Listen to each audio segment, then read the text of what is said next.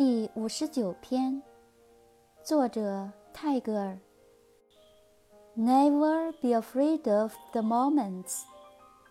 thus sings the voice of the everlasting 绝不要害怕刹那永恒之声这样唱着